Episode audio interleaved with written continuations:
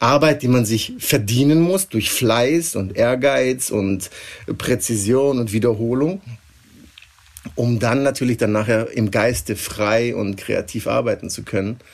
Ich, ich gehe jetzt gerade in Gedanken Samstagmorgen über den Wochenmarkt und stelle mir fest, wie viel für Arbeit wir noch vor uns haben. Klar sind wir systemrelevant. Die Kunden, die sich für, für uns entscheiden, die entscheiden sich hier ihr Haupthaar, ihre Optik, ihre Persönlichkeit äh, in unsere fachlichen Hände zu begeben. Musikvideos werden relativ kurzfristig produziert und dann äh, hast du sozusagen schon nächste Woche den aktuellen Zeitgeist.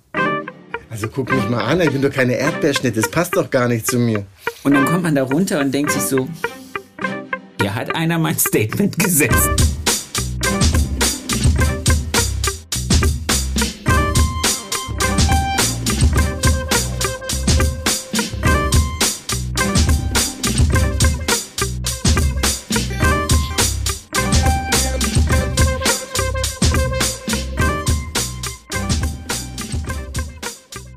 Erfolgsgeschichten mit Kamm und Schere. Heute zu Gast der wunderbare Gian Bulut. Ready, steady, go? Gerne. Wunderbar. Name? Gian Bulut. Wie lange bist du Friseur? Sehr lang.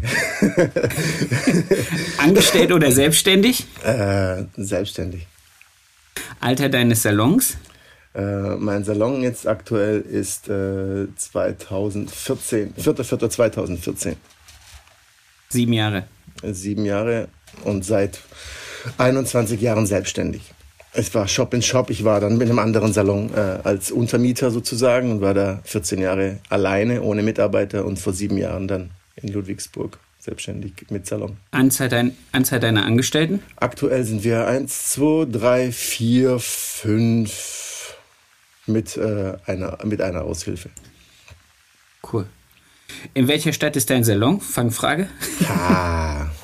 Ich habe extra ein T-Shirt angezogen hier. Sieht natürlich keiner, Ludwig aber Ludwigsburg. Ludwigsburg. mm, yeah, sehr schön. Deine Hobbys? Stadt in Deutschland. Äh, meine Hobbys sind, äh, wie du bestimmt schon auch mitbekommen hast, Musik. Ja. Und äh, Sport, wobei ich gerade so mein Körper ein bisschen vernachlässigt habe, weil natürlich die Prioritäten während der Zeit äh, jetzt äh, die letzten zwei Jahre äh, Fokus komplett im Salon waren, um einfach äh, alles aufzufangen. Aber Sport mache ich wirklich sehr gerne. Cool. Herzlich willkommen in diesem Podcast-Projekt, lieber Giambulu. Es freut mich, dass du dir die Zeit nimmst. Total cool. Sebastian, äh, ich warte schon lange drauf und freue mich wirklich sehr. Ah. Ich habe auch schon äh, oft deine Podcasts gehört mit vielen Kollegen, die ich natürlich auch sehr gut kenne und sehr wertschätze. Und ja, freue mich dabei zu sein. Dankeschön. Sehr, sehr gerne. Es gehört halt einfach dazu. Aber ich hatte ja wie äh, schon lange angedroht irgendwann mal, dass ich dich auf meine Liste nehme. Ich habe ein bisschen Muffensausen gehabt, weil wir halt uns dieselbe Stadt teilen. Deswegen dachte ich, mm, muss man noch ein bisschen warm laufen mit meinen paar Folgen. Ja, aber ich, ich denke, mm, bei 100.000, knapp 100.000 Einwohnern müssen wir viel Haare schneiden, um uns da in die Quere zu kommen. Also das, das, das Problem habe ich bei uns beiden zum Beispiel gar nicht. Also sehe ich überhaupt nicht ähm, die, die Thema. Ich habe zum Beispiel den, den Ehemann von der Kundin äh, zum Waldemar geschickt, weil mhm. die immer gesagt hat, der sieht mit seinem Bart so zerrupft und so aus. Und dann habe ich gesagt, ich so, wenn du dem mal wirklich was Geiles schenken willst, schicken zum Waldemar. Und der Sehr war gut. total im Glück. Ja, und toll. Sie, nat sie natürlich auch. Deswegen, ja, also ich habe da gar keinen Schmerz. Ja, so muss es mein auch Gutster, sein. Wie bist, wie bist du zum Friseur gekommen? Boah, wie die Jungfrau zum Kind, wie man so gut sagt. Ja, also eigentlich, äh, ich war sehr, sehr jung, muss ich sagen. Ich war 15 Jahre alt, äh, in, äh, war in der Realschule in Marbach am Neckar und ja, hatte dann irgendwie so einfach so die wahnsinnige Idee, mal ein Jahr nichts zu tun. und ja, meine Familie hat sich komplett dagegen gewehrt. Und das wollte ich gerade fragen. Wie ist das angekommen? Überhaupt nicht gut. Und äh, da wir äh, eine sehr erfolgreiche und starke Friseurin in der Familie haben, haben die gesagt, ja, bevor du jetzt irgendwie gar nichts machst, mach doch wenigstens, starte doch mal äh, deine Friseurlehre und wenn es dir dann nicht gefällt, dann kannst du ja was anderes machen. Ah. Ja, und dann, Okay. dann habe ich gesagt, boah, er ist zu spät, weil Sommerferien sind vorbei, Schulen haben schon angefangen. Und hat mein Bruder leider, nein, zum Glück, einen sehr guten Kontakt zum Salon Figaro gehabt. Da war er nämlich immer Modell. Beim Herr Erfle, äh, beim Adolf Sehr Erfle, schön. mein Lehrmeister auch. Gott habe ihn selig. In der Schillerstraße, ne? Genau. Und Okay. Ähm, ja, dann bin ich da montags hin und hat er gesagt, oh, hast, du hast Lust, diesen Beruf auszuüben? Habe ich gesagt, ja, ja. Und er sagt, ja, kannst morgen anfangen. und das mit der Schule kläre ich. so. Sehr cool. Und dann war ich äh, in der Berufsschule. Zack, so schnell ging das. Und ich wollte wirklich äh, erstmal, ich hatte keine Ahnung, was ich machen soll. Friseur war nicht meine erste Wahl und dann bin ich äh, als pubertierender, fast 16-jähriger junger Mann in diese Klasse gekommen mit 24 Mädchen. Habe ich gedacht, wow, das muss das Paradies sein. Genau. Du weißt nicht, wie oft ich, wie oft ich das höre. Das, ich weiß nicht mehr genau, wer es war, der dann gesagt hat, nachdem er festgestellt hat, dass er in seiner Berufsschulklasse der einzigste Junge sein wird, hat er gesagt, er ist im richtigen Beruf. ja, aber es war die Hölle. Du kannst dir vorstellen. Ich habe das auch so gehabt. Ich war immer Tafeldienst. so eine Scheiße. ja, mal so kann man sich täuschen, aber na gut. Ja, dann habe ich sehr schnell gemerkt, dass ich da irgendwie eine Affinität habe und es mir wahnsinnig Spaß macht. Und ja, jetzt sind wir hier und machen einen Podcast. Wie geil. Offensichtlich. Ja, total cool. Wie ging's, wie ging's dann weiter? Also du bist die drei Jahre beim, beim Herrn Erfle gewesen und hast Genau. es ganz klassisch durchgezogen. Ganz klassisch, vor allem auch, äh, wer den Herr Erfle kennt, weiß ja auch, dass er sehr stark engagiert war im Wettbewerbbereich. Da durfte ich natürlich auch sehr harte Schule durchgehen. es war nicht. Also das heißt, du durftest auch ganz klassisch Wettbewerbsfrisieren mitmachen. Ich durfte und musste und äh, die Prämisse war tatsächlich nicht unter die äh, äh, ersten drei zu kommen. Also ersten zwei Plätze waren Pflicht. Das heißt viel üben, trainieren, jede freie Minute. Hat mich natürlich vom Putzen irgendwie geschützt dann, weil ich halt dann immer üben musste. Aber es war, war echt krass. Also es war so, ähm, wie soll ich sagen, die Hairdressing Awards der 90er. ja. Ja, ich habe das, ich hab das wirklich festgestellt. Je öfter ich mit den Leuten spreche, äh, desto mehr von dieser ganzen alten Garde über dieses Wettbewerbfrisieren zu, wirklich zu, zu Ruhm und Ehre gereicht haben.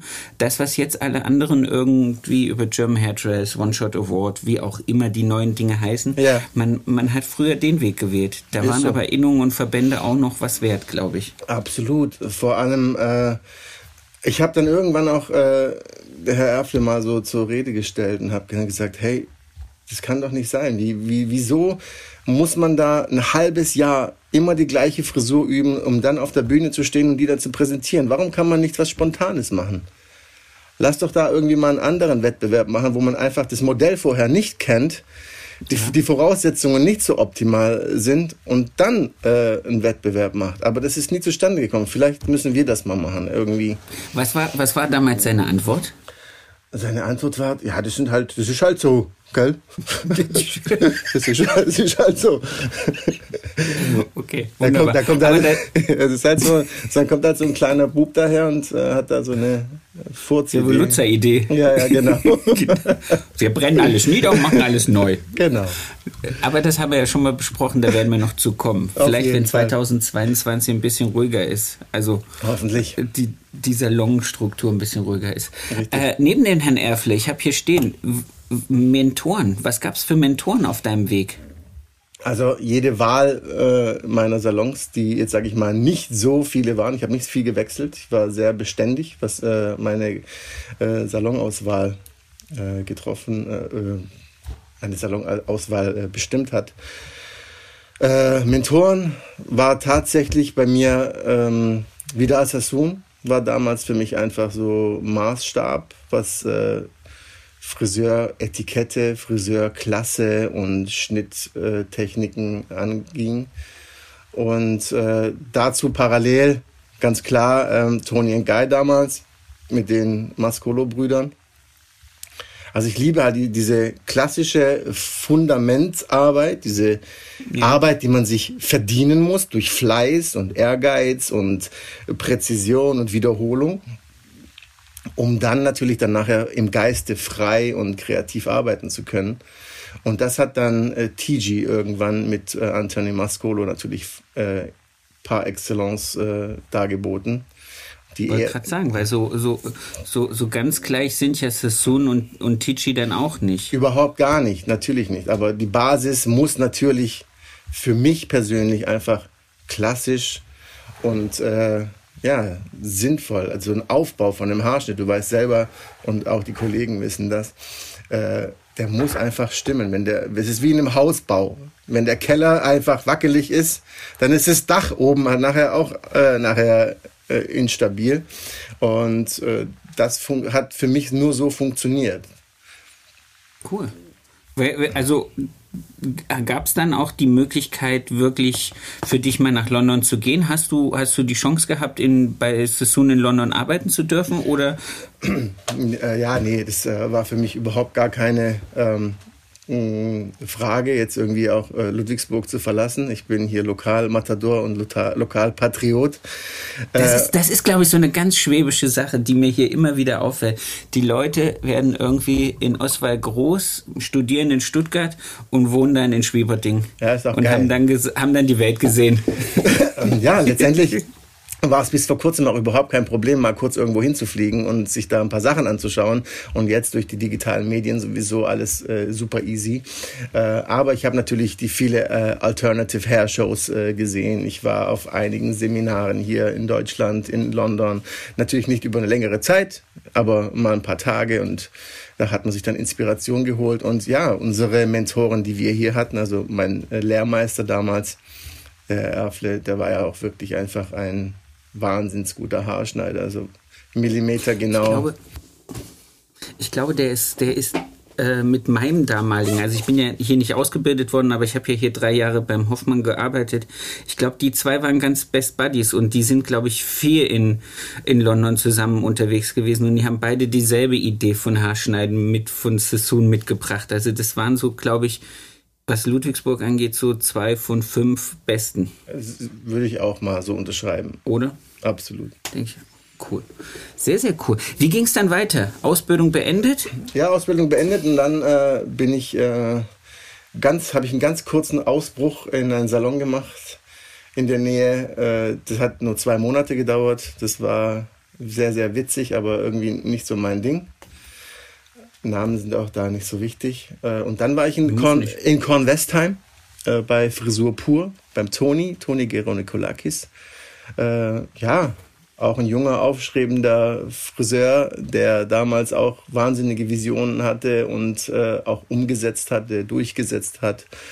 Äh, wir waren in London, haben Wettbewerbe mitgemacht, haben gute Platzierungen gekriegt, haben für Schwarzkopf, Weller, keine Ahnung. Also es würde jetzt den Rahmen sprengen, dir da zu erzählen, was wir da alles gemacht haben. Es war wirklich fantastisch. Acht Jahre war ich dort. Und dann bin ich kurz äh, ein halbes Jahr nach äh, Ludwigsburg zur, zum Planetarium, wenn ihr das was sagt. Planetarium. Ja, echt. Ja, weil. Wie lang gibt, Entschuldigung, wie lange gibt es die da oben schon? Oh, die gibt es schon ewig lange. Und äh, ich war damals bei ihrem Meisterprüfungsmodell. Ist auch ein, äh, ein Azubi von Herr Erfle gewesen. Und die hat sich da selbstständig gemacht. Da war ich dann ein halbes Jahr. Es war auch echt eine gute Zeit. Und dann habe ich aber gemerkt, so, mh, hm, ich muss was Eigenes machen. Ich muss was Eigenes machen, weil äh, einfach meine Ideologie eine ganz andere war, wie ich komplett in meinen äh, Vorgesetzten vorher gesehen hatte.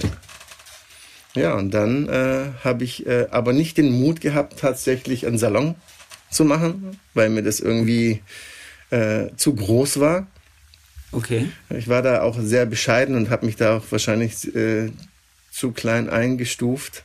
Ja, ich hatte einfach Angst, muss ich ehrlich sagen, jetzt irgendwie so einen Salon und die Verantwortung zu tragen und habe dann, nachdem ich in Los Angeles war, zu damals Recordings, weil ich habe äh, eine Zeit lang 50-50 gearbeitet, also 50 Prozent Musik gemacht, 50 Prozent Friseur weil ich halt äh, auch äh, ein eigenes äh, Tonstudio hatte mit einem Partner zusammen und äh, Produktionen gemacht habe für andere Künstler und natürlich auch meine eigene Platte gemacht habe Und dazu bin ich eben nach Los Angeles und da habe ich zum ersten Mal dieses Shop-in-Shop-System äh, kennengelernt.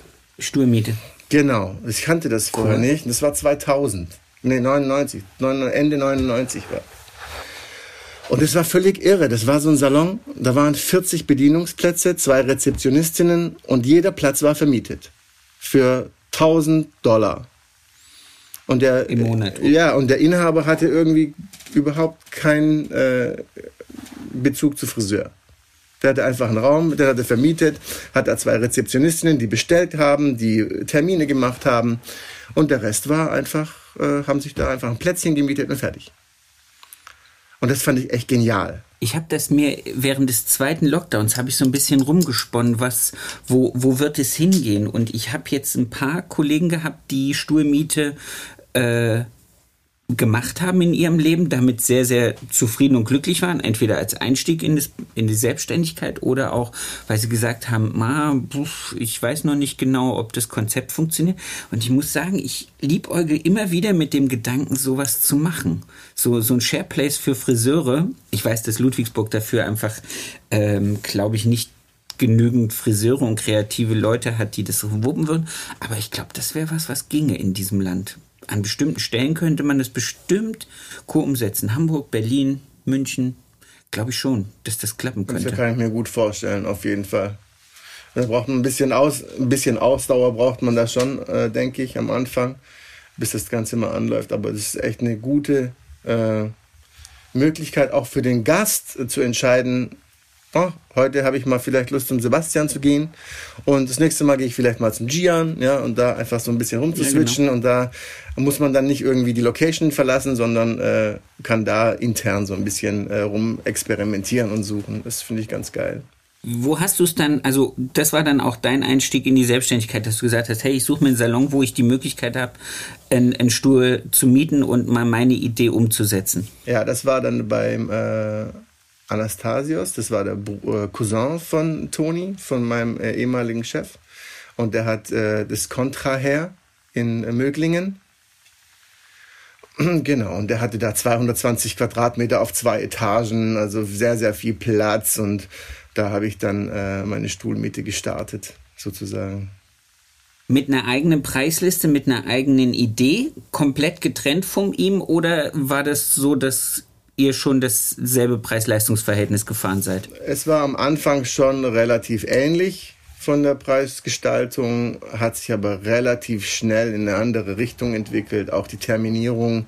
Äh, ich habe da relativ schnell gemerkt, dass die Kapazität natürlich, wenn man alleine ist, äh, ein bisschen äh, knapp ist und da musste ich halt die Kunden dazu äh, bewegen, einfach ihre Termine im Vorfeld zu planen äh, und habe dann auch gleich äh, Termine fürs nächste Mal ausgemacht mit den Kunden und das war kam sehr gut an und es ist halt wirklich wie gesagt auch schon über 20 Jahre her, ne, dass das passiert ist äh, und es war nicht gewöhnlich, dass man das macht.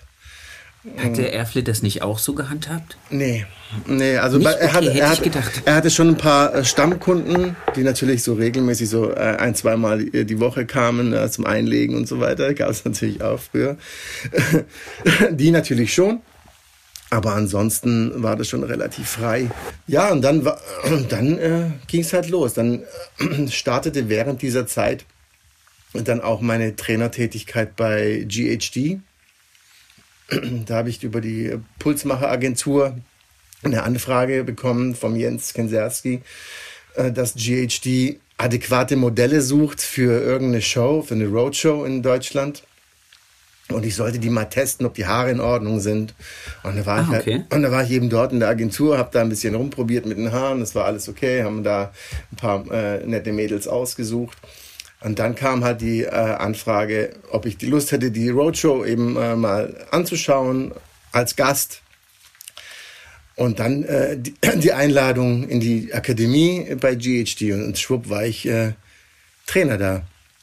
Bin da äh, dann quasi äh, von meiner Mentorin äh, Verena Schöneberg äh, auch wirklich gut äh, in die Materie eingeführt worden, weil Hitzestyling war für mich so ein bisschen ein Fremdwort. Ja, also sie hat mich sehr viel mit Schnitten und so weiter beschäftigt und äh, vor 20, 30.000 Leuten auf der Bühne stehen und singen ist eine Sache, aber vor 20 Personen zu referieren und nah dran zu sein, ist eine ganz andere Nummer.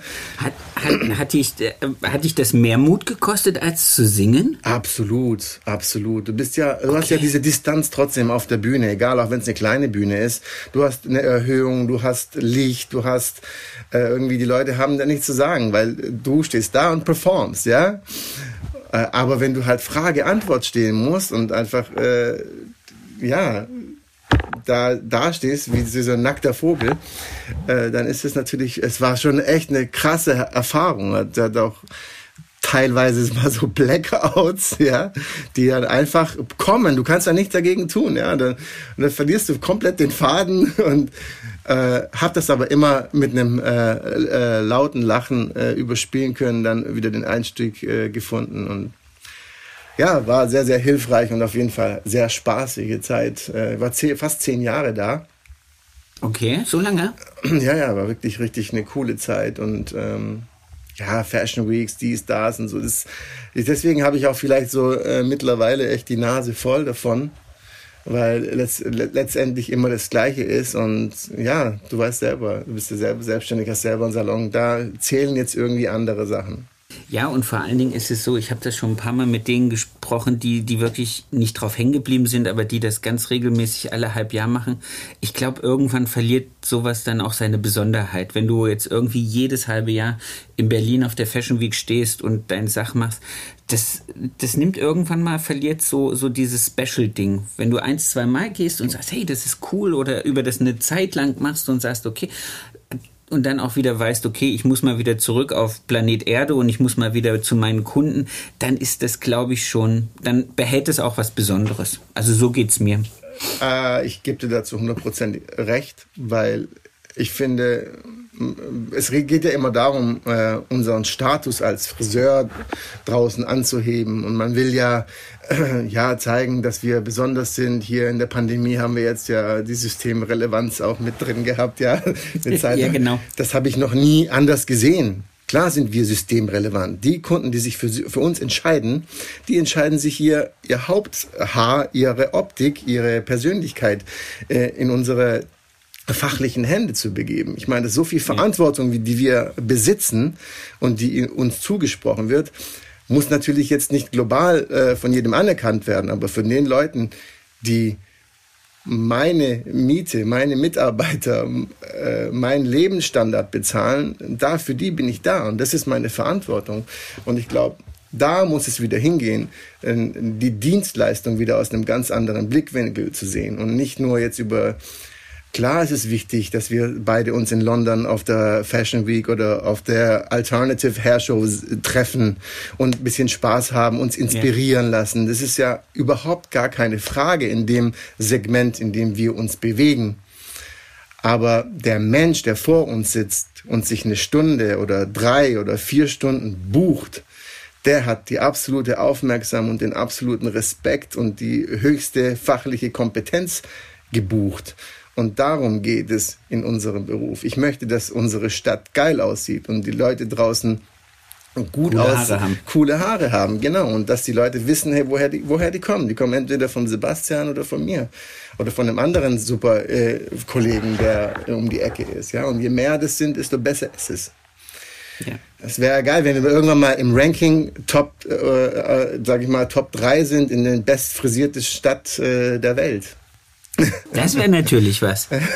Merkst du was? Ich, ich gehe jetzt gerade in Gedanken Samstagmorgen über den Wochenmarkt und stelle mir fest, wie viel für Arbeit wir noch vor uns haben. da muss erstmal ein Vivian Westwood Shop rein, in die Kirche am besten. Das ganze eine aus. Das wäre cool. Das wäre cool.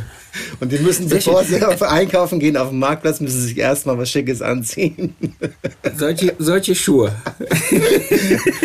Das ist, sehr, sehr cool. Das ist, das ist unsere Wunschvorstellung, ja. Müssen wir, müssen wir mal zum OB hin und dem das verklickern. Ähm, lass uns nochmal zu der Trainerchef kommen.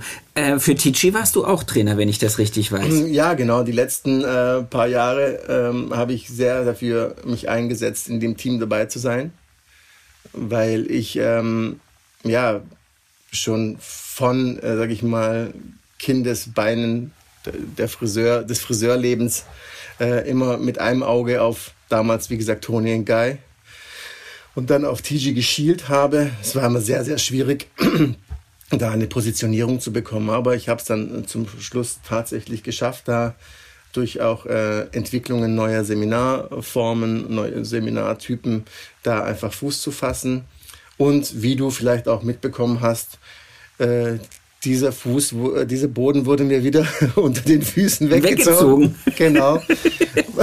Weil TG ja dieses Jahr ähm, leider muss ich sagen, äh, einen anderen Weg eingeschlagen hat. Aber sei es drum, es sind Erfahrungswerte.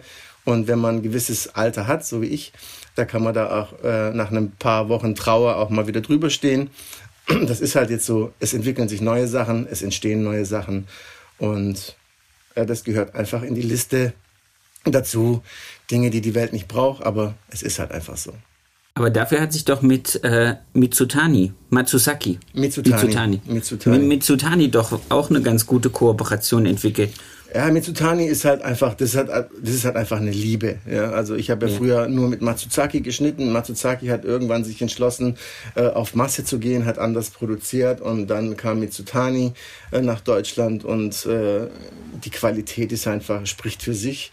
Ich weiß nicht, es gibt auch natürlich andere Superscherenmarken, aber ich liebe einfach diese Reverse-Cut-Geschichten und äh, die Handarbeit und äh, man kann sich die Augen aussuchen in der Schere. Ich möchte halt einfach ein, ein Material in der Hand haben, das äh, an mich angepasst ist. Ich nicht mich äh, fügen muss dem Werkzeug. Ja, das ist äh, irgendwie so eine Liebe entstanden und dann natürlich durch die permanente Verwendung der Materialien auf verschiedenen Diversitäten und äh, Shows sind die natürlich halt auch mal irgendwie auf mich zugekommen, beziehungsweise ich habe sie mal auf der Messe getroffen, die Frau Peterli mit ihrer Tochter, da sind wir dann auch ins Gespräch gekommen und danach kam dann diese Kooperation mit Mitsutani.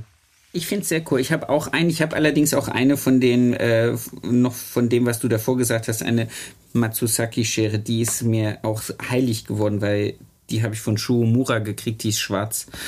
Die ist, oh, die ist wirklich schön sprich mal, lass uns mal weitergehen. Die, die Sturmiete hast du gesagt, hast du, wie lange hast du das gemacht, Sturmiete? 14 Jahre habe ich das gemacht. 14 Jahre. Und erst dann hast du den Mut gefasst zu sagen, ich kann das doch alleine stemmen?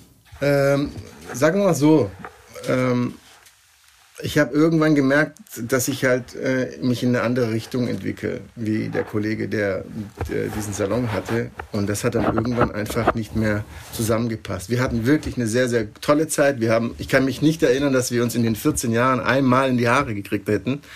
Es war immer äh, respektvolle Arbeit auf Augenhöhe und war echt eine tolle, tolle Zeit. Aber ich habe gemerkt irgendwann, ich muss es ändern. Und vor allem hatte ich dann irgendwann auch die Entscheidung getroffen, die Musik dann auch mal beiseite zu lassen, weil dieses Business irgendwie nichts für mich war. Also dieses, ah, wie soll ich sagen, es hört sich immer so blöd an, wenn man sagt, es ist in jedem Beruf so, aber das war mir zu viel Gespiele, zu viel Fake äh, okay. und äh, zu viel so hintenrum und äh, da habe ich dann irgendwann die Reißleine gezogen, habe gesagt, es ist irgendwie nicht das Business, wo ich mich jetzt wohlfühle. Ich meine, ich bin seit 32 Jahren Friseur und mache das immer noch gerne und ich freue mich nach zwei Wochen Urlaub endlich meine Scheren wieder in meinen Händen halten zu können nach der Zeit und ich freue mich einfach mit meinen Kunden Zeit zu verbringen. Und das möchte ich haben aus meinem Beruf, das möchte ich aus meinem Beruf ziehen, ja, diese Energie, die ich brauche zum Existieren, ja, und äh, dann habe ich eben die Musik gelassen, dann, hat, dann entstand natürlich so eine Lücke, ganz klar. So. Bevor du, warte, weil du das jetzt gerade ansprichst und ich habe das eigentlich im Punkt später, aber das wäre jetzt blöd, wenn wir jetzt äh, hier hin und her springen. Lass uns mal auf das Thema Musik gehen, weil wenn du sagst, du hast das halbtags, also halbtags, klingt jetzt ein bisschen bescheuert, also Hälfte, Hälfte zu deinem, zu deiner Sturmiete gemacht, also in den 14 Jahren, da sind ja auch schon äh, namhafte Leute mit dir im Studio gestanden, also Cassandra Steam und I Don't Know wer alles, das sind ja alles große, große Namen, also da gab's ja noch eine, diese zweite Karriere, diese, diese andere Stufe unterm Haare schneiden, die war ja dann auch extrem relevant, würde ich sagen, ja, bis zu dem Punkt, oder? Absolut, natürlich total, weil äh, es war ja eigentlich meine, meine, meine erste Liebe sozusagen, ja, also die Musik. Und äh, dann musste ich natürlich äh, was Fundamentales machen, um Geld zu verdienen, ja, weil mit der Musik damals als junger Kerl äh, ging das natürlich nicht mal hier ein Konzert und da mal ein Gig äh, war natürlich nicht, äh, konnte man natürlich keine Familie ernähren, geschweige denn irgendwie sich selber. Und ja, dann habe ich mich äh, mit äh, einem Kollegen zusammengetan, der Toningenieur war und haben dieses Tonstudio äh, er hatte schon ein Tonstudio und haben eben das zusammen gemacht. Es ging wirklich primär darum, meine eigene Platte bei ihm zu produzieren, also gemeinsam zu produzieren, weil ich okay. nirgendwo zufrieden war mit der Produktion. Ja, dann habe ich gesagt, hey, komm, lass lieber da ein bisschen investieren und lass uns einfach gemeinsam diese Platte machen. Und dann sind natürlich sehr, sehr viele andere Anfragen gekommen. Ich habe viele Musiker im äh, Umkreis gehabt, die dann gesagt haben, hey, könnt ihr nicht mal hier und äh, ich brauche mal einen Song und können wir da mal nicht aufnehmen. Und dann ist da natürlich äh, ein Stein ins Rollen gekommen und auf einmal waren wir in der Werbe-Jingle-Produktion drin, haben Telefonwarteschleifen für Male gemacht und äh, Kinovertonungen für irgendwelche Filme und das war halt irgendwie völlig irre. Und dann ging es halt eben äh, los eben mit der Produktion äh, für Cassandra Steen. Ja, ich habe die äh, ihre Debütsingle geschrieben für ihre also Solo-Karriere, also der allererste Song ihrer Karriere. Du hast auch den Text geschrieben. Ja, genau, richtig. Äh, Wie du lachst heißt der Song. Das war natürlich Wahnsinn, ja, da seinen eigenen Song, äh, da, den man geschrieben hat, da im äh, Fernsehen zu sehen. Und äh, also wir haben mit Cassandra zusammengeschrieben. Sie hat auch die Textpassagen mitgeschrieben. Aber trotzdem war es einfach so ein wahnsinniges Gefühl. Und dann kam es eins zum anderen. Irgendwann äh, steht dann halt ein Xavier Naidoo bei uns im Studio. Ja, es war natürlich auch schon irre, was man da so erlebt hat. Ich hab, äh, war mit Nana, ich weiß nicht, ob du Nana noch kennst. Ja. Mit denen waren wir in Schweden. Ich bin, äh ich bin so ein MTV- und Viva-Mensch. Also ich, ah, das okay. ist so mein, mein, ja, absolut. Ich liebe Musikvideos, ich liebe heute noch Musikvideos. Ist auch, ja. ich habe das ein paar Mal schon hier im Podcast gesagt. Ich finde das auch eine extrem coole Inspiration für mich als Friseur, weil es halt einfach so, so zeitgeistlich ist. Musikvideos werden relativ kurzfristig produziert und dann äh, hast du sozusagen schon nächste Woche den aktuellen Zeitgeist in Form von Musik und Style im Fernsehen. Und es ist nichts wie beim Kinofilm, der ein Jahr produziert wird und dann siehst du was, was eigentlich schon wieder fast am Gehen ist. Deswegen finde ich, habe ich da so einen Riesenspaß an Musikvideos. Ja, total richtig. Ja, ich kenne das. Ja, das ist verrückt und ich äh, ja, habe dann irgendwann gesagt so, das ist, äh, das war es einfach nicht. Ja, diese Musikgeschichte war es nicht und äh, ich habe auch meine Platte völlig verhunzt, weil ich nicht auf meine Musikerkollegen gehört habe und meinen Kopf durchsetzen wollte. Musste dann äh, komplett äh, die Produktion einstampfen und nochmal nachproduzieren. Habe dann ein Jahr nochmal benötigt, um die Platte nochmal äh, zu re-recorden. Stopp, das, weil ich jetzt, da habe ich keine Ahnung. Das heißt, es ist einfach nur bei der ähm, bei der Zusammensetzung der Musik doof gewesen oder der Text war doof oder die, das Arrangement oder was muss ich da falsch verstehen? Also sag mal so, äh, wenn man mit kreativen Menschen arbeitet, ja, dann muss man auch zulassen, dass andere kreative Leute ihre Ideen mit in das Projekt reinbringen. Und das konnte ich zu dem Zeitpunkt noch einfach nicht. Okay. Ja, also dann habe ich zum Gitarristen gesagt, ah, spiel das mal lieber so ein, weil so gefällt es mir nicht und äh, habe den halt einfach nicht gelassen. Ne? Und okay. Äh, dann ist mir das halt gegen Ende der Produktion aufgefallen. und habe dann gesagt, wir machen das nochmal. Die haben mich natürlich für verrückt. haben die gesagt. Die haben mich haben für verrückt erklärt. Und äh, wir haben es aber trotzdem durchgezogen und ich habe dann gesagt, spielt das bitte so ein, wie ihr das für richtig haltet.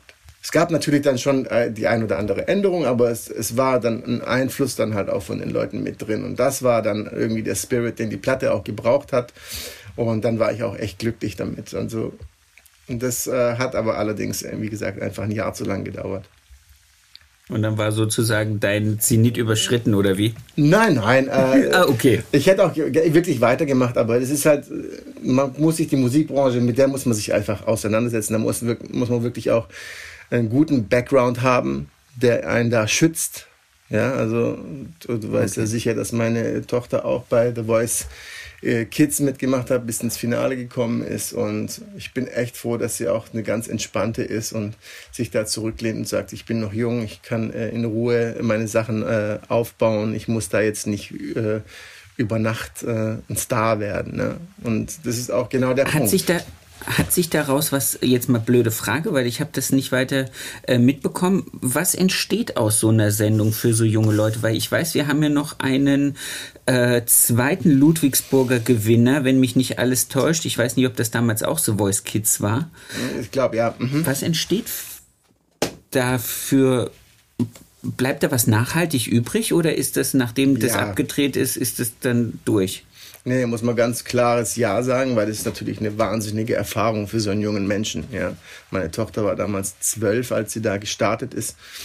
Ja, und äh, da dann irgendwie wochenlang da in den Produktionen drin zu stecken und da natürlich nicht alleine, war immer ihre Mutter dabei. Und äh, es ist natürlich schon eine wahnsinnige Erfahrung, die man da mitnimmt. Und sie hatte natürlich das Pech, dass es halt genau in der Phase von der Pandemie war dann. Ja. Stimmt, wo, wo es nicht mal großartig mit Live-Publikum und so war, glaube ich. Ne? Richtig, ne? genau. Und dann war natürlich mit Konzerte danach und Gigs hier und Radio und Fernsehen war natürlich dann nichts mehr. Ne? Scheiße. Und einerseits scheiße, andererseits hat, war es für sie natürlich perfekt, weil sie jetzt einfach da nicht gebunden und gezwungen war, irgendwas zu tun, was vielleicht auch jetzt äh, musikalisch nicht auf ihrem äh, ja, auf ihrem Schirm steht. Und so hat sie jetzt einfach Möglichkeiten, äh, sich auszutoben, sich äh, zu entdecken. Also sie spielt auch Klavier seit langer Zeit und experimentiert. Also sie hat halt wahnsinnig Erfahrung gewonnen in einer sehr, sehr kurzen Zeit. Und das ist das, was nachhaltig bleibt letztendlich. Also ich denke nicht Und wahrscheinlich die, auch die Kontakte zu den Leuten, die man da hat, oder? Mit Sicherheit. Also sie hat wahnsinnig viele Leute kennengelernt und hat auch noch Kontakt mit denen, musiziert auch manchmal mit denen. Also das ist wirklich, wirklich toll. Wow, cool.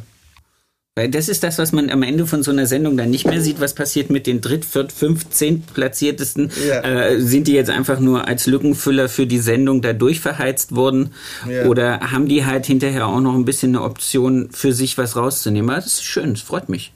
Absolut. Wichtig ist, dass sie damit Spaß hatten. Das, ist, äh, das ja. war immer so der Fokus. Dann haben wir jetzt diesen Thema, dieses Thema Musik schön umrundet und kommen jetzt zur zur, zu der Frage, die natürlich als erstes kommen muss, wobei ich auf die Geschichte freue ich mich, weil ich finde es ja echt cool. Ähm, deine eigene Gründung und die Namensfindung dafür. Okay, ja, diese Frage höre ich natürlich oft und äh, ich schmück mich äh, auch nicht mit fremden Federn, das weißt du. ähm, die Gründung ist wirklich daran äh, irgendwann entstanden, weil ich äh, an meine Grenze gekommen bin. Ich konnte mich einfach nicht mehr weiterentwickeln, so für mich. Und es es war auch allein Weiterentwicklung äh, im Sinne von optisch, von wie stelle ich mir meinen Salon vor, wie muss das funktionieren, wie sollen die Abläufe sein. Also nicht immer hat der kreative Prozess äh, im Stylen oder sowas äh, was damit zu tun, sondern einfach auch Abläufe zu optimieren, einfach sich äh, etwas zu erschaffen, wo man gerne hingeht, Dinge, die man gerne sieht und so weiter. Ne? Da war so meine Grenze und dann habe ich mich entschlossen eben, äh, oder beziehungsweise hat die Location äh, sich entschlossen, mich zu finden. Äh, und äh, Umbau, dies, das war wirklich eine harte Sache. Ich war auch 40 zu dem Zeitpunkt schon, ne? also auch, äh, sage ich mal, viel Erfahrung äh, schon mitgebracht und viele Leute, die einen auch gut beraten haben, muss ich auch ehrlich sagen. Also Alexander Walz aus Stuttgart hat äh, sich da wirklich ins Zeug gelegt, ist der Architekt, der dann das Ganze auch dann äh, strukturiert und äh, geplant hat. Ja, da war der Salon äh, geboren. Erstmal der vordere Bereich, du kennst ja den Salon. Der weiße Bereich, der Damenbereich. Und zwei Jahre später yeah. wurde, äh, ging dann äh, äh, der Nebenbewohner raus und wir haben dann die Location umgebaut. Also nicht wir, sondern ich habe jemand beauftragt, wurde ein Durchbruch gemacht und die Salons wurden verbunden und Männer und Frauen dann auch getrennt, wie du es weißt, weil nicht aus äh, irgendwelchen Glaubensgründen, sondern einfach aus äh, Entspannungsgründen. Für mich war immer so das Ziel, den Leuten eine Möglichkeit zu geben, eine Stunde oder zwei oder fünf, je nachdem, wie lange sie da sind, einfach zur Ruhe zu kommen, äh, auszusteigen aus dem Alltag und einfach mal sich verwöhnen zu lassen und so. Und das haben wir wirklich gut hingekriegt. Und die Namensfindung vor 20 Jahren, 21 Jahren, war äh, basierend auf meiner konzentrierten äh, Aufschreiben verschiedener Namen, die wohl nicht so gut äh, ankamen bei meiner, bei meiner Ex-Frau damals. Und dann hat sie gesagt, oh, das ist aber furchtbar. dann habe ich gesagt, ja, du musst dann einfach mal einen Vorschlag machen. Du kannst ja immer sagen, das ist furchtbar das ist nicht gut. Und, und dann kam sie irgendwann nach ein paar Minuten um die Ecke mit Erdbeerschnitte. Sagt sie, Erd ist doch toll. Hat nichts mit Friseur zu tun. Ähm, löst immer was Positives aus. Jeder mag irgendwie Erdbeeren und der Schnitt ist dabei, aber man kann nicht immer gleich äh, deuten, was es ist. Und dann habe ich gesagt, ne, also guck mich mal an, ich bin doch keine Erdbeerschnitt, das passt doch gar nicht zu mir. ich habe das dann ein paar Freunden erzählt und die fanden das alle mega genial. Und irgendwann ging mir das auch nicht mehr aus dem Kopf. Und jeder, jede Idee, die ich hatte, war halt einfach nur noch Daneben Ab abgekackt. Abschaum. du, raus. Einfach nicht verdient, äh, den Namen zu tragen. Ja, und äh, seitdem heißt äh, Erdbeerstätte Erdbeerstätte und ja, findet immer noch sehr, sehr großen Anklang und bin echt glücklich mit dem Namen. Glaube ich dir. Ich finde es immer noch geil. Vor allen Dingen, ich habe ja das große Glück, dass wir uns äh, privat kennen und dass ich bei dir schon drin stand und dass ich deinen Laden ja sowieso feiere wie keinen anderen in der Stadt. Ähm, und es hat halt, wenn man drin ist, gerade in deinem Herrenbereich, hat es halt mit dieser, mit dieser liebvollen äh, Erdbeerschnitte-Idee, was man so hat. Man denkt dann irgendwie an Kaffee und Kuchen mit Sahne und weißt und dann kommt man da runter und denkt sich so, hier hat einer mein Statement gesetzt. sehr ja, großartig, das, das ist sehr cool. Das stimmt, ja. Also es ist auf jeden Fall, ich freue mich wirklich jeden Tag, wenn ich da reinlaufe, muss ich wirklich zugeben. Das glaube ich dir gerne. Sprich mal ein bisschen über die, über deine Philosophie und deine Zielgruppe in diesem ganzen Konstrukt Erdbeerschnitte. Also Ziel war es, was ich auch vorhin am Anfang gesagt habe, einfach ein guter Dienstleister zu sein. Man darf einfach seine Position mal ganz klar auf dem Papier schreiben, was ist Friseur, das ist ein Dienstleister. Ja? Wir sind klar irgendwo Künstler, irgendwo dies, irgendwo das ein bisschen und Unternehmer auch und so. Aber letztendlich bist du ein Dienstleister und jemand kommt und holt sich eine Dienstleistung ab. Das muss man natürlich irgendwann mal erkennen. Ja? Und äh, ich glaube, mit 47 sollte man das erkannt, erkannt haben.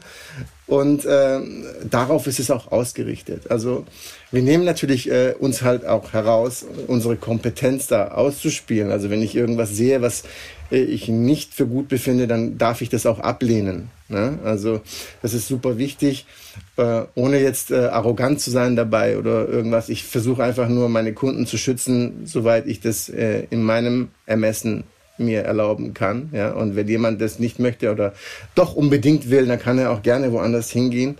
Aber ich kann nicht mehr bei manchen Dingen über meinen Schatten springen. Und das ist kurz und knapp erklärt. Also darum geht's. Ich möchte auch Personen Persönlichkeiten machen und das auch kontinuierlich. Ja? Also sie sollen kontinuierlich gut aussehen und zwar von dem ersten Tag, wo sie da waren, bis zum nächsten Besuch. Und es muss nicht, es muss nicht immer, äh, ich sag's mal salopp, es muss nicht immer abkacken. Zwei Wochen tolle Frisur und dann zack, scheiße und dann äh, muss ich zwei Wochen aushalten, damit ich wieder zum Haare schneiden komme. Sondern es gibt Möglichkeiten, einfach technisch einen Haarschnitt so aufzubauen, dass der wirklich sechs Wochen lang, acht Wochen lang gut aussieht. Punkt. Gut aussieht. Ja. Und das ist das Ziel. Optimal äh, jedes Mal. Und das ist wirklich hart. Das ist eine harte Arbeit. Viele sagen immer, ja, ein bisschen Haarschneiden ist keine Arbeit. Aber jedes Mal auf den Punkt, zehnmal am Tag, das abzuliefern, das ist Kunst.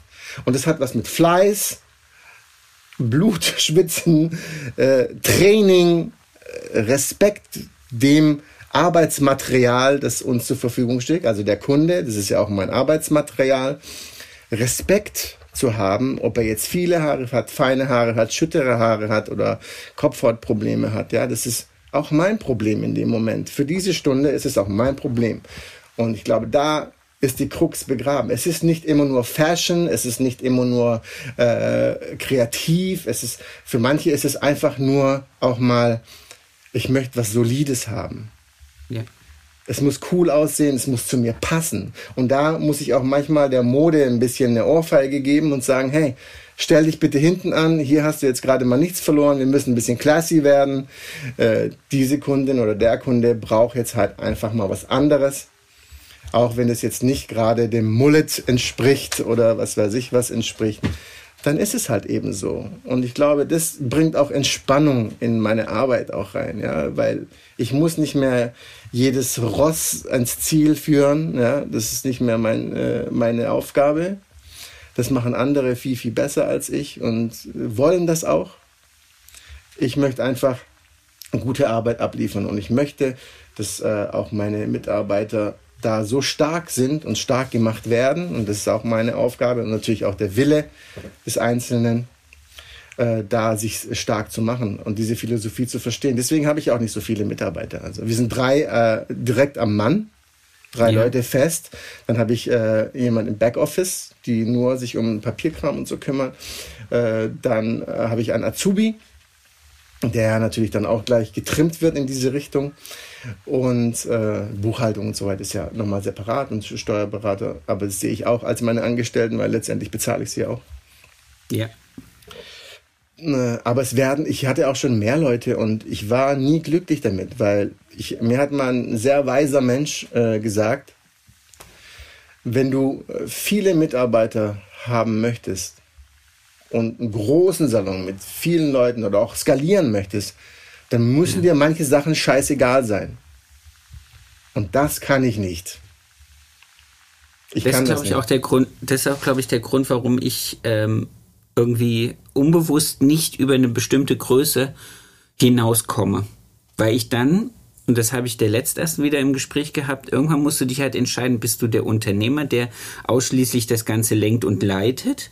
Oder bist du noch mit Teil dieses, dieses Ganzen? Bist du noch für deine Kunden da? Kannst du noch am Kunden stehen? Bist du noch äh, auch im Tagesablauf drinnen? Bist du noch an deinen Angestellten so drin, dass du siehst, was die machen?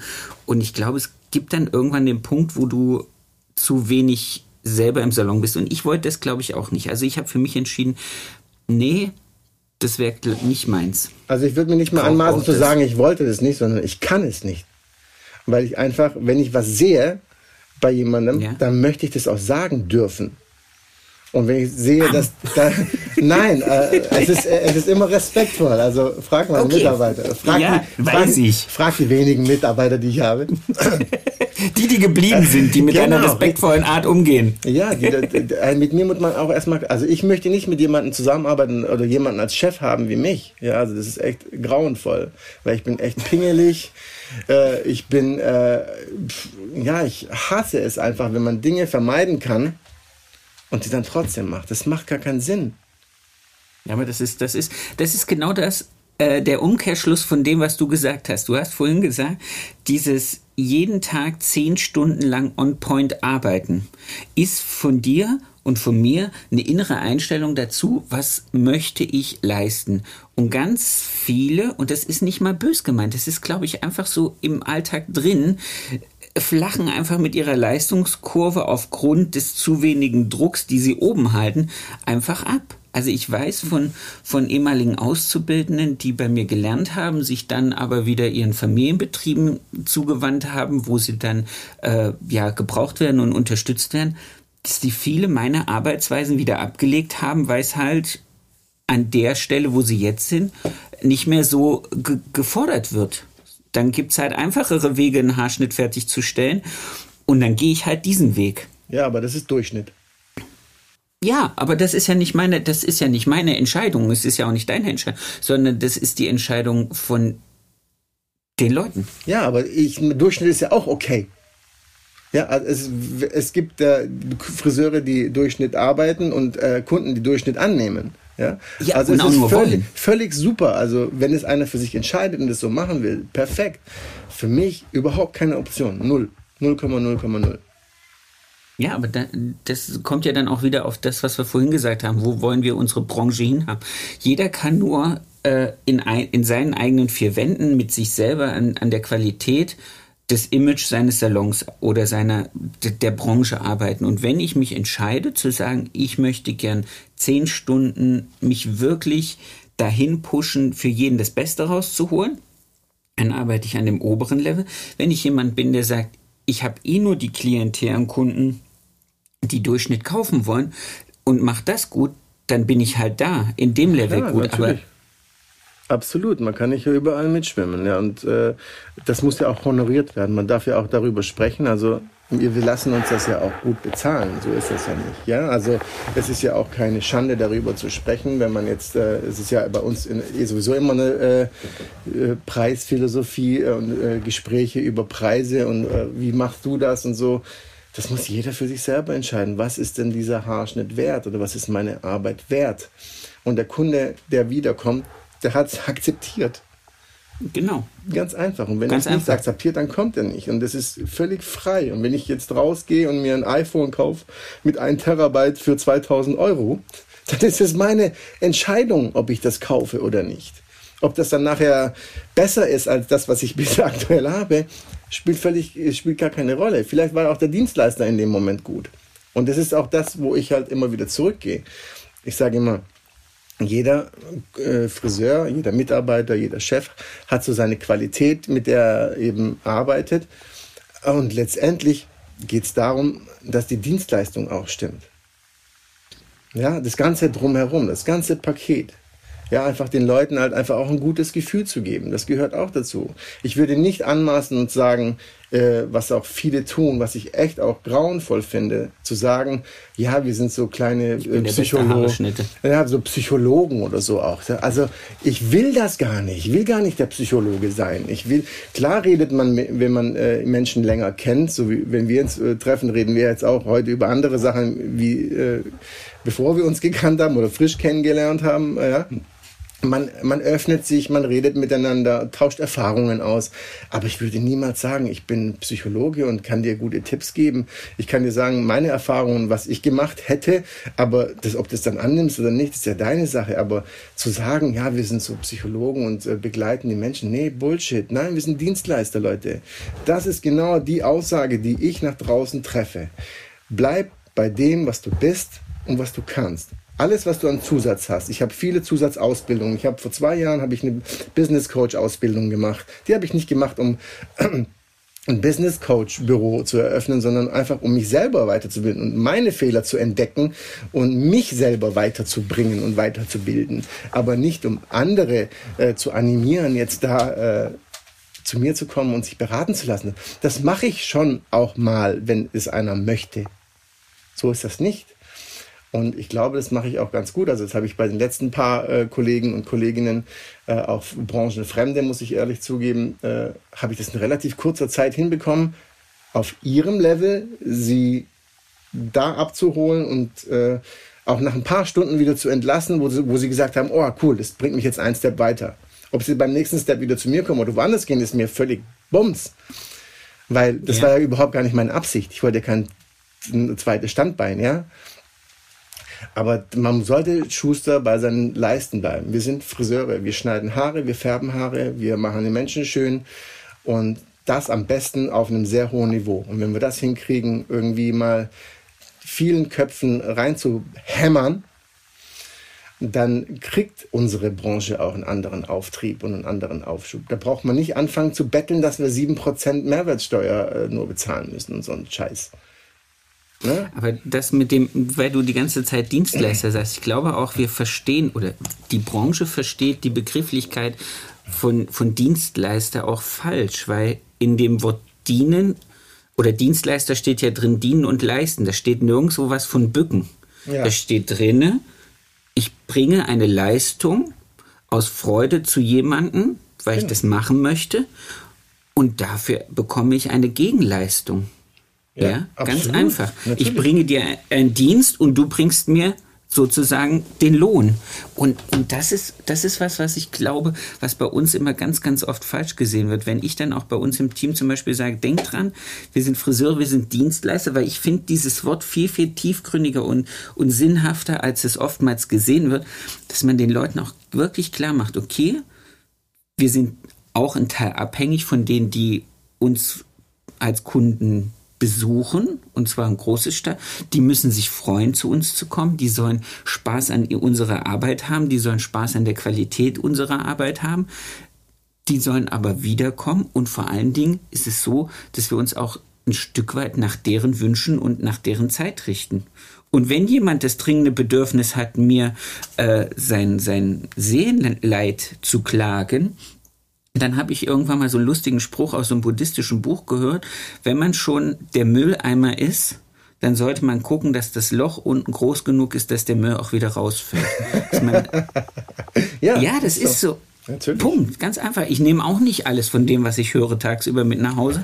Und ich freue mich über die kleinen Dinge, über die Haarschnitte, über die, ja, über all das. Und wie gesagt, ich gucke, dass ich das Beste mache, so wie du es gesagt hast, dass ich damit die Leute einfach in den schönen Tag entlasse.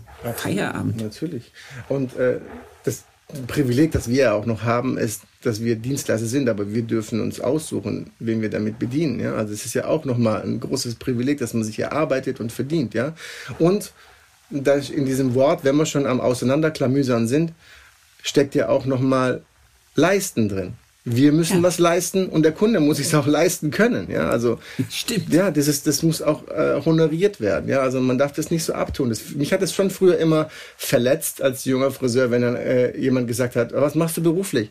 Und ich habe gesagt, Friseur. Ah ja, Friseur. Ja, ich habe studiert, ja, aber Taxifahren, ja, also das ist halt, äh, das ist halt so, das war immer so abwertend irgendwie, ne? Und das, das fühle ich heute gar nicht mehr so. Ne? Also nee, ich auch nicht. Für mich, für mich selber nicht. Aber ich habe erst jetzt wieder die, die Erfahrung gemacht, als ich eine junge Dame als Auszubildende eingestellt habe, dass sie mir erzählt hat, dass ihre Eltern bei ihrem Berufswunsch schon erstmal so, bist du dir sicher, willst Friseurin werden? Und dann dachte ich mir so, oh, wenn das jetzt die Generation an, an Menschen in meinem eigenen Alter auch noch in sich trägt, ja, ihren Kindern zu sagen, Du nicht was Besseres lernen? Dann haben wir doch, also dann, dann läuft es doch alle Jahrzehnte wieder auf dasselbe hinaus. Ja, selbstverständlich, aber deswegen muss man denen halt einfach, man kann denen nur vorleben, dass es halt auch anders geht. Und dafür ja. sind halt eben Friseure wie du und auch andere ehrenwerte Friseure äh, in unserem wie Umkreis. Äh, wir haben die Verantwortung, das zu beweisen, dass es auch anders geht. Ja, und nicht zu beweisen, aber man muss es denen vorleben einfach. Ja, und wenn sie halt sehen, dass da was funktioniert, auch als Friseur, dann äh, ist das doch eine tolle Sache. Ich meine, ganz ehrlich, damals, äh, muss nur mal wieder zurück zu meiner Lehrzeit gehen. Für mich war das utopisch, als ich fertig war mit meiner Ausbildung und mich entschlossen habe zu wechseln, hat mein Chef damals, der Herr Erfle, nochmal, Gott habe ihn selig, für zwei, keine Ahnung, drei Millionen in der Schillerstraße ein Riesenhaus gebaut. Als Friseur. Er war nur yeah. Friseur. Ne? Aber er hat da einen riesen Komplex hingestellt, ja, mit drei, vier Wohnungen, mit Geschäfts äh, unten drin. Hallo, bitte? Das, hat das kam nicht von ungefähr. Und er ist, kam nicht aus einer, glaube ich, äh, äh, wohlhabenden, äh, superreichen Familie. Ja. Klar. Nee, ich glaube, die waren alle. Also sein Bruder ist doch auch, glaube ich, im Mark Gröning Friseur gewesen. Genau. Die haben alle mit Haare schneiden gut Geld verdient. Absolut, natürlich. Und es hat immer was mit seinem eigenen Anspruch zu tun. Das stimmt. Ja, und wichtig mein ist. Lieber, ja. Sprich weiter. Was ich noch abschließend sagen wollte, weil wir haben, glaube ich, unsere, äh, unsere äh, Zeit schon so ein bisschen abgearbeitet. also ich, am Ende vom Tag zählt für mich wirklich Spaß zu haben. Ja. Und mich zu freuen, wenn ich meine Wohnung oder das Haus von der Frontscheibe sehe. Ja, das ist so, mein, mein, ich genieße den Abschluss meines Tages, weil ich weiß, ich habe Menschen glücklich gemacht. Und ich habe mich glücklich gemacht, weil ich nicht für 15, 20 äh, einen Haarschnitt schneiden muss, ja, und äh, mir dann abends noch an Müller-Thurgau leisten kann und nicht Tetrapack äh, trinken muss. Das ist wirklich wichtig. Das ist wichtig ja. fürs Gefühl, für einen selber zu sagen, boah, ich kann mir jetzt auch mal was gönnen oder ich kann mir jetzt auch mal was leisten oder ich gehe jetzt mal in Urlaub. Ja, das ist wichtig. Und es ist alles toll, was man macht. Shootings, Videos, Dinge haben wir alles schon gemacht, gesehen, getan. Man muss neue Wege gehen. Und ich glaube, diese neuen Wege ist auch dieses, diesen Erfolg und diesen Spaß zu teilen mit anderen. Und das machst du äh, fantastisch, finde ich, mit deinem Podcast. Auch mal ein Lob von meiner Seite, weil ich glaube, es bereichert auch unsere Branche, dass jemand sich die Zeit nimmt. Das ist ja auch, Leute, das ist Zeit. Das macht er in seiner Freizeit. Ja, stimmt. Ja, und er bekommt kein Geld dafür. Er kriegt Anerkennung dafür von unserer Branche und vielleicht irgendwann, wenn er mal seine fünf Millionsten Zuhörer hat, war hoffentlich, also hört an und verteilt seine Sachen. Das ist super wichtig. Das macht unsere Branche stark. Menschen, die einfach ja. machen. Machen und Der bringt mich noch auf. Bitte? Das bringt mich noch auf die Frage. Das hatte ich mir aufgeschrieben, aber ich habe es gerade überlesen. Wann kriege ich dich eigentlich mal wieder äh, im Clubhouse zu hören oder ist das gestorben? Boah, Clubhouse war ja, äh, es war wirklich am Anfang natürlich, wo äh, alle Menschen zu Hause waren, war das natürlich halt durch die Decke gegangen und ich habe dann zwischendrin noch mal ein paar andere Sachen gemacht. Äh, auch so ein Ding. Klar, ich mache das immer wieder und ich finde es auch gut, aber natürlich, wenn keine Zuhörerschaft da ist, dann ist es natürlich auch Perlen vor die Säue, ganz ehrlich. Also wenn okay, ich jetzt, wenn, wenn, ich jetzt so nachher 10, 15 Zuhörer habe, ist auch schön, aber es sind halt auch immer die gleichen. Ja, die sich dann halt auch beteiligen, dann habe ich auch, dann erreiche ich niemanden. Ja, das ist halt nicht so wie der Podcast, der wunderbar dann irgendwo abgespeichert ist, den man immer wieder mal rauskramen kann und sich mal anhören kann oder mal kurz Stopp drücken kann und wieder zurückspulen kann äh, es ist bei Clubhouse natürlich so eine Realtime-Geschichte und das ist wahnsinnig schwierig. Und äh, man sieht ja auch am vermeintlichen Erfolg oder Misserfolg, äh, dass diese, diese Plattform einfach so eine kurzzeitige äh, Geschichte war. Vielleicht bei der nächsten Pandemie. Mal schauen. Ja, hoffen wir, die kommt nicht. das verzichte ich auch gerne auf Clubhouse. Dann wieder montags in Deutschland. Sehr schön. Jetzt die Abschlussfrage, die jeder von mir kriegt. Dein schönster Kundenmoment? Mein schönster Kundenmoment war mit einer leider schon verstorbenen Kundin von mir, Frau Dr. Ilona Schöll war, hat eine äh, psychologische Praxis gehabt in Ludwigsburg und war äh, mir sehr, sehr nah. Also die Dame äh, war wie so ein Mutterersatz irgendwie. Die war 23 Jahre Kundin bei mir und äh, war so ein bisschen ein Monk. Die hatte immer so ihre Abläufe und äh, das war immer für mich die Challenge, diese Abläufe zu brechen bei ihr. Ne? Die wollte immer donnerstags um 11 Uhr kommen. Dann habe ich ihr halt gesagt, oh, Donnerstag gibt's keinen Termin, du musst Freitag kommen. Dann hat sie immer komplett ihre ganze Woche zerschossen, bis sie irgendwann so dankbar war, dass sie gesagt hat, oh, durch dich habe ich jetzt äh, auch mal andere Facetten meines Lebens kennengelernt. Ich mache jetzt freitags frei und mache dann, was ich will und so.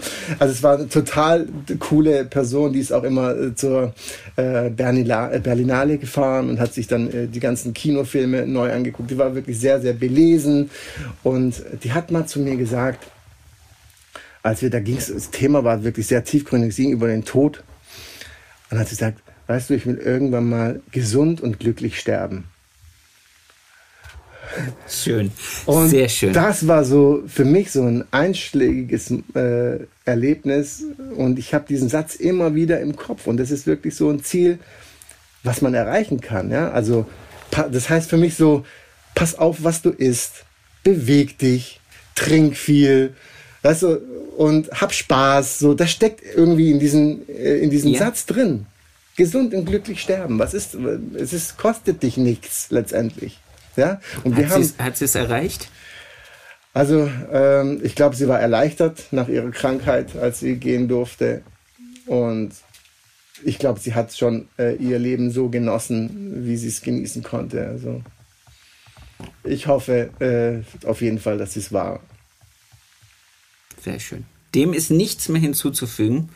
Gian, es war mir ein Fest. Ich habe es viel zu spät zusammengebracht, äh, mit Ja, dir zu telefonieren und die Folge aufzunehmen.